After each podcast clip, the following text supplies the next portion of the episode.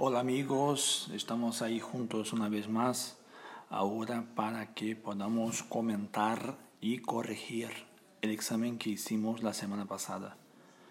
Como saben, tuvimos ahí una evaluación formal compuesta por ocho preguntas cuyo valor era cuatro puntos. Los otros seis sabemos que están divididos en simulacro, la postura, el blog de actividades, la actividad que estaba en el foro y también su participación en aquella plataforma. Entonces, hoy vamos a comentar específicamente de la prueba y si hay alguna duda van a escribirme en dos posibilidades, en el post de Escuela Web o por foro o mensaje en la plataforma UNOI.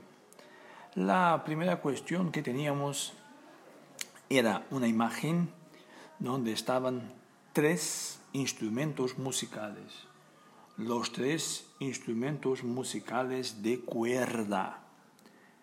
Primero, el más claro, era la guitarra, que sabemos que no es igual a guitarra en portugués.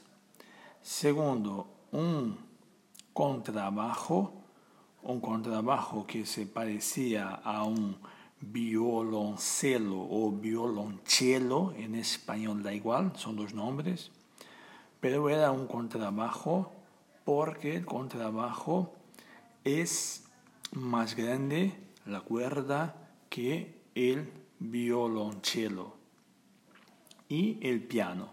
Entonces, primera respuesta era escribir estos tres nombres. Primero, porque hay un orden, ¿no? Ahí está la imagen bastante clara, de la izquierda a la derecha. Guitarra, contrabajo, piano. Y el tipo cuerda, cuerda, cuerda. Segunda cuestión, había una bailarina y la pregunta era, ¿qué imagen típica de un baile hispano era? Era el flamenco. O sea, este es el estilo musical que era la respuesta correcta.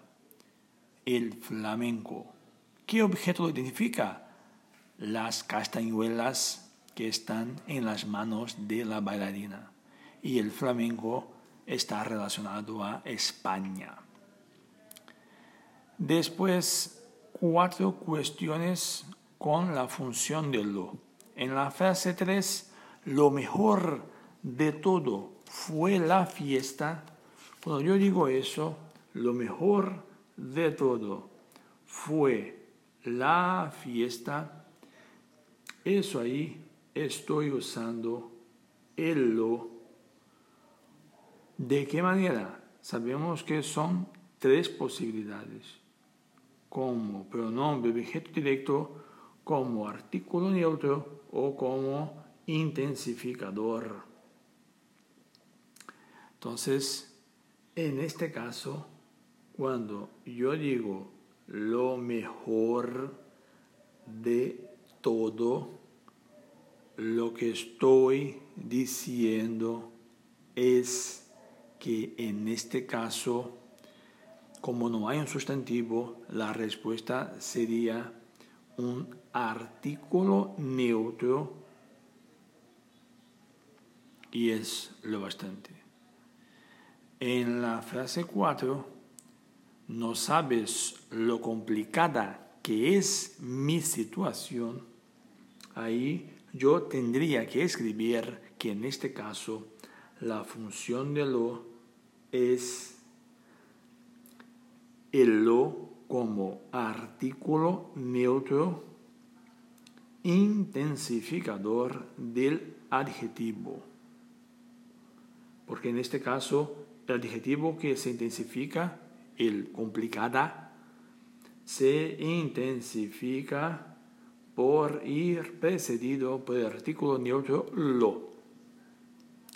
En la frase 5 no me di cuenta de lo rápido que pasó este periodo, en este caso, la respuesta sería el lo como artículo neutro como intensificador del adverbio. En este caso, el adverbio que se intensifica por ir precedido por el artículo neutro lo es rápido.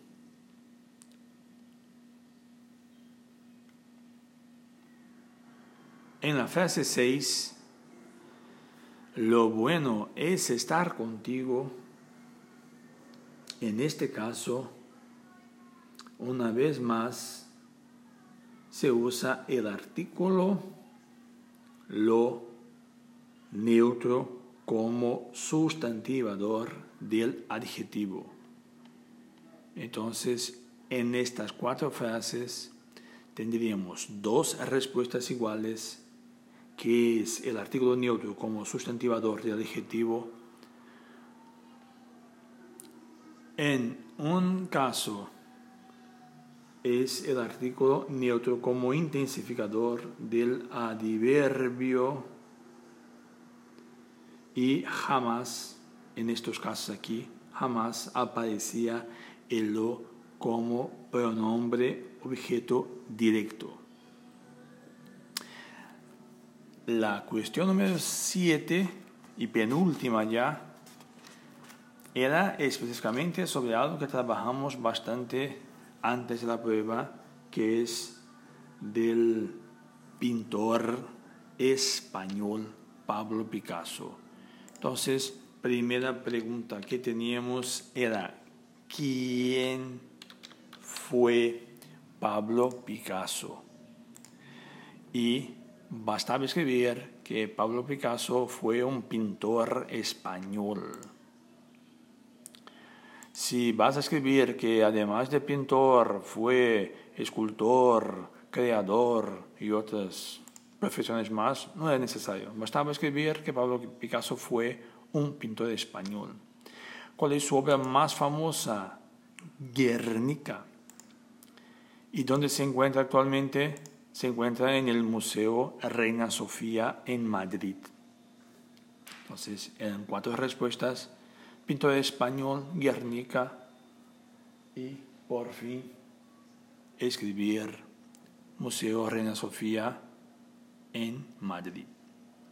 Y la octava y última cuestión era formular una única frase, una única, única frase cuyo tema era la musicoterapia, que era nuestro texto inicial en la página 10 de nuestro material.